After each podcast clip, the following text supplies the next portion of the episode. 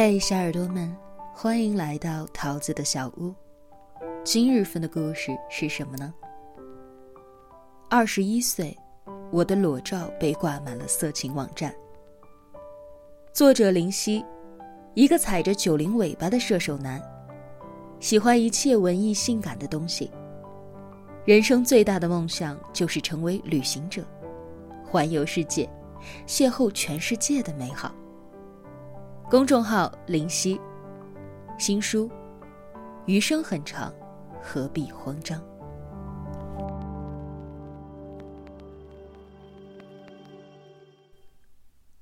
二十一岁，女孩最肆意烂漫的年纪，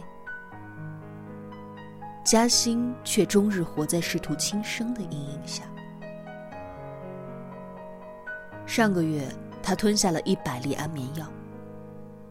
如果不是被朋友及时发现，他可能已经死了。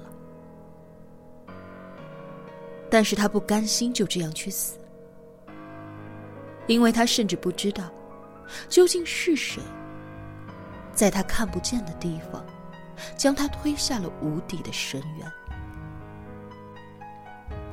黑暗的起点，源于半年前的一次旅行。那时的她和前男友正值热恋，干柴烈火，一切发生的水到渠成。嘉欣没有多想半分。直到半个月后，她的性爱视频被人发到了校友群疯传。熟悉的环境，熟悉的床，熟悉的两个人，熟悉的身体。嘉欣看到这一切时，却恨不得一切都是陌生的。这件事情对他而言，简直就是山崩地裂，世界末日。每天有成百上千万的人恋爱，为什么被偷拍的偏偏是他呢？嘉欣去报案，对方回复说，这种互联网作案很难抓捕。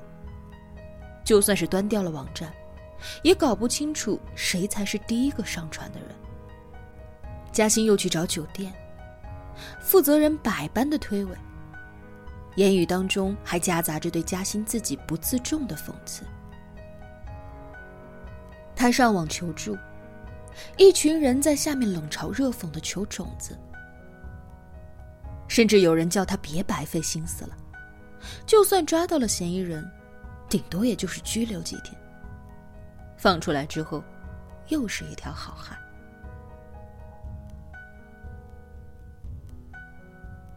又是一条好汉。这个话看在眼里，真的是针刺一般的恶心。偷拍的人，成了流氓们狂欢聚会的英雄，而他这个受害者，反倒要饱受异样的眼光。无从去解释的流言蜚语，以及一辈子的荡妇侮辱，他迷茫了。酒店是我们羁旅途中的歇脚所，却也是黑色偷拍产业链肆意滋长的温床。你敢信吗？百分之八十的酒店，在被你忽略的角落里。都藏有摄像头，而情侣酒店、校门口的小旅馆、公共厕所，更是偷拍的重灾区。香港一家高空酒店，因为能够俯瞰到维多利亚港的美景，让不少的人心生向往。但美好的阴影之下，往往潜伏着肮脏。酒店走红之后。不少偷拍狂特意租下正对面酒店窗口的房间，昼夜不休地将镜头对准了那一边。拍到情侣激情的视频之后，会立刻售卖到色情网站。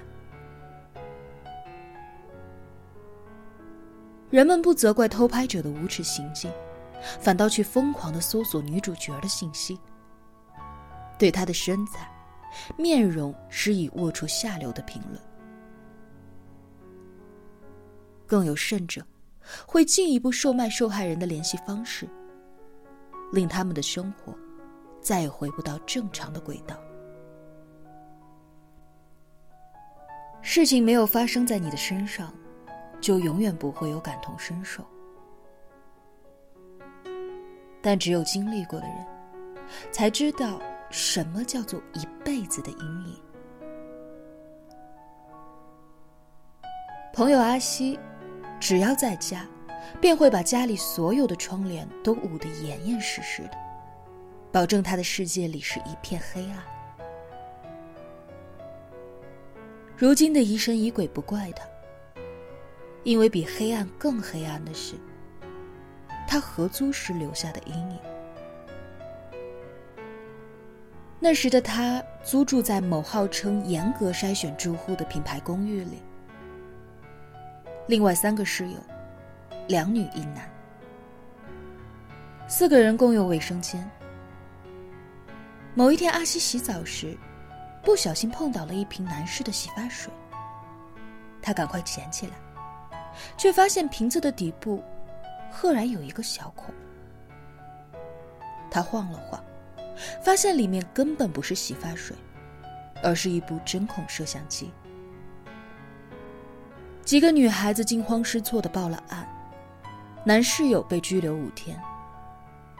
他承认自己偷拍，却咬死不承认自己上传。但他的搜索记录里，满是水滴、合租、拍摄等暗示关键词。阿西说起这件事时，哭了好几次。偷拍他的摄像头也许已经不存在了，可是他心里的摄像头，一辈子都关不掉，甩不开。之前微博上有一个众筹原谅宝的项目，开发者号称收集各大社区、贴吧、九一、信吧、草流等网站里面女生露脸。或者是侧脸的视频，通过人脸识别，帮老实人们鉴定他们的另一半，看看他们是否从事过色情服务行业。虽然这件事情因为触动敏感的事件，被紧急叫停，但也叫人不寒而栗。一旦这个软件被推出，它便会成为一群人助纣为虐的武器。那些被偷拍的女生，会被冠以妓女的罪名。分手不痛快，想要败坏前任的名声，就可以上传交往时的亲密照，让他名声扫地。而今后任何同他交往的人，都要被人嘲笑为接盘侠。但那些被偷拍的女生何罪之有呢？难道是他们主动脱光了站在偷拍者的面前，叫他拍的吗？而那些在恋爱时被男友哄骗着拍下亲密视频的女生更无辜。他们在爱情当中委曲求全，可分手之后还要为这些东西提心吊胆。韩国有一个黄色的网站。成为网站会员的标准，就是上传自己偷拍的女性私密照。而这个网站的会员一度高达了百万。最恶心的是，有人将女友当成了任人凌虐的对象，带她去酒店后喂药，在她失去意识之后，网上直播还要写上酒店的地址、房间号。无耻的诱导着，想来的赶紧来，机会不多。前段时间的李胜利案件，男艺人的聊天室内容被公开，这才让人意识到，原来有那么多的女生，在他们无知无觉时，被人摆布着拍下了私密照，甚至有一群人。会同别人交换自己的性爱视频，男生的脸被遮挡得严严实实的，可女生的全身却清晰可见。这些视频被散布出去之后，男生接受着同类的顶礼膜拜，而女生则一个一个的被逼向了绝路。这太不公平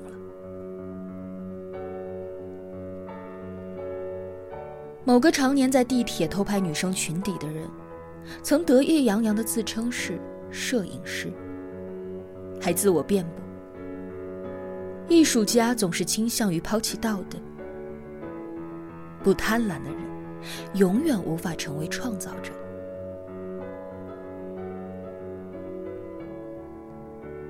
我却想到了鲁迅在《而以及小杂感》中当中说。一件短袖子，立刻就想到了白胳膊，立刻想到了全裸体，立刻想到生殖器，立刻想到性交，立刻想到杂交，立刻想到私生子。中国人的想象，围在这一层，能够如此的跃进。每当有类似艳照的新闻流出，人们总是习惯性的去指责女性的不知廉耻，对她们进行荡妇的羞辱，甚至往往批判女生最凶的，就是同性。他们的话语如同锋利的刀子，捅向了无辜的受害人。但一如某部电影当中说到的。不管拍摄这些照片时的女生是自愿的，还是被动的，泄露时是知情的，还是蒙在鼓里的，这都不该成为批判他们的依据。反倒是那些将女人推出来挡枪口的蛆虫，最应该被谴责。我们总教女孩子应该如何自保，但是这一次，我更想让那些被黑暗纠缠住的女孩子们学会勇敢，在自己的权益受损时，勇敢的拿起武器来维护自己。这一次，你要和他们抗争到底。